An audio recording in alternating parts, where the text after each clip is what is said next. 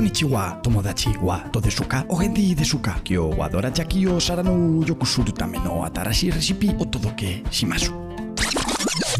No, este no es otro podcast en perfecto japonés, o eso quiero yo pensar, sobre cómo mejorar tus habilidades culinarias. Esto es Bullshit, un podcast para gente como tú que sabe que pasar la pasta por agua fría después de cocerla es un error de novato. Y este, este no es un podcast para novatos o novatas. No. O sí, en realidad ya no sé en qué punto de mi carrera estoy, y mucho menos en qué punto de tu carrera estás tú. Mi Lucas es nombre García o mi nombre es Lucas García, o dicho de la manera que tú prefieras, y en el episodio de hoy, después de semanas de inactividad por estar en un extenso proceso de investigación para este episodio, os voy a descifrar los trucos definitivos para pasaros el juego del éxito, el match del branding, en riguroso directo, en primicia y en exclusiva. La notoriedad, esa meta invisible tan deseada por todos y tan difícil de alcanzar. Solo el trabajo duro, la constancia, la visión crítica y unos cuantos miles de bots pueden hacer que este sueño se haga realidad. O no. Pero antes de empezar, me gustaría dar las gracias al patrocinador de este episodio, Pescaderías Mercedes, su CEO and founder. Mercedes nos manda este mensaje.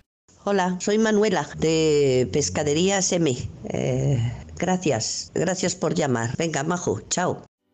Gracias, Mercedes. Wow, es tan notoria que ya no le hace falta decir el nombre completo de su marca. Pescaderías M. Increíble. Qué hack. Copywriters, writers en general, temblad. Tiembla la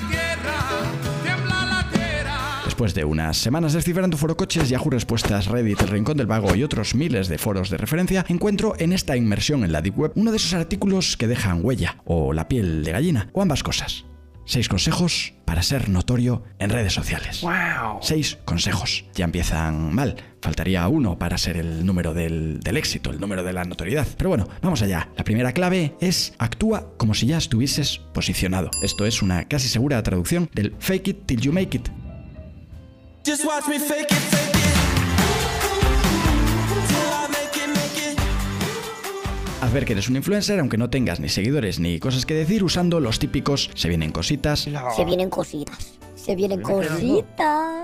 O me habéis preguntado mucho por esto o ya podéis comprar mi merchant, frases de alto calibre que por fin vas a poder poner en práctica. Segundo tip es presta atención a tu comunidad. ¿Cómo iba a ser si no queriendo ser influencer? Pero da igual, aunque tus únicos followers sean tu madre, la cuenta que usabas en el instituto y tres bots que te escribieron y los dejaste en visto, Yeah, that's pretty true. That's true, and yeah. That's true. That's true. That's pretty true. te tienes que interesar por ellos. Pregúntales cómo les ha ido el día, qué logo prefieren para tu marca o cualquier cosa de valor. El tercer tip es cuenta tu historia. Storytelling. Si tu comunidad ya estaba encantada con que les hicieses caso, imagínate, ahora estarás más cerca de ser una verdadera love brand. La autora no especifica qué parte de tu historia debes contar, así que empieza por el principio. Complicaciones del parto, golpecito en la espalda de tu madre para que reaccionases, cualquier historia del principio de los tiempos. Esto es lo que llaman back to basics. Recuerda siempre pedir al final de tus posts que te den like o compartan. Actúa como un influencer. La cuarta clave es haz alianzas estratégicas. Porque ¿cómo iban a ser estas alianzas si no estratégicas? Al más puro estilo napoleónico puedes empezar por Google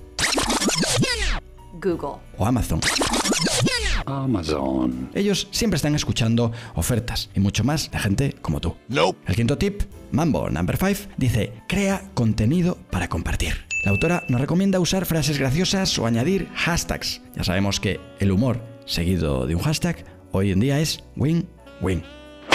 Por último, el consejo más importante, el que resume toda la sabiduría que existe sobre la notoriedad en Internet, dice así, aporta valor. Este concepto de uso tan escaso, tan ínfimo, te permitirá crecer tus resultados en pocos días, multiplicarlos por 10 al menos. Y si no es así, no te preocupes, te devolveremos el dinero en pocos días. billions and billions Es una pena que justo al terminar este, de leer este post descubro que la autora es Geisha de Jesús, un gran nombre de autor, eh, periodista en internet, digital, eh, influencer, mediático, llámalo como quieras. La autora tiene 1.499 seguidores en Instagram y la última foto que subió hace 7 días ha conseguido la impresionante cantidad de 8 likes y un comentario. Sin duda, legitimidad para hablar de notoriedad. Gracias Geisha, la reina de la no notoriedad, por estos consejos sobre cómo llegar al nirvana. Quién sabe, si hubiese visto quién era Geisha de Jesús antes, igual no hubiese hecho este podcast nunca, este episodio, ni tampoco sería notorio. Quién sabe si seguiría aquí, gracias Geisha, por lo que sea. Así que no quiero acabar este episodio sin una moraleja a la altura del contenido de valor de este podcast. Un episodio que no podía terminar sin conocimiento milenario. La moraleja de hoy dice así.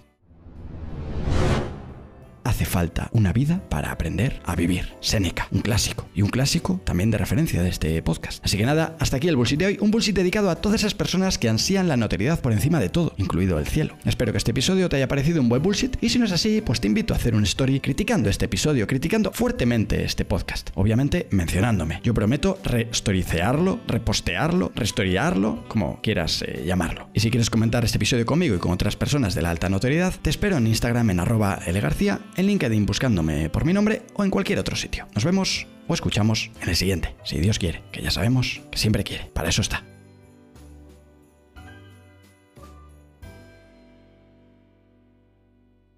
Y tú, querido finisher, bienvenido y bienvenida de nuevo. Si me echabas de menos, yo también me echaba de menos. Y a ti, por supuesto, también.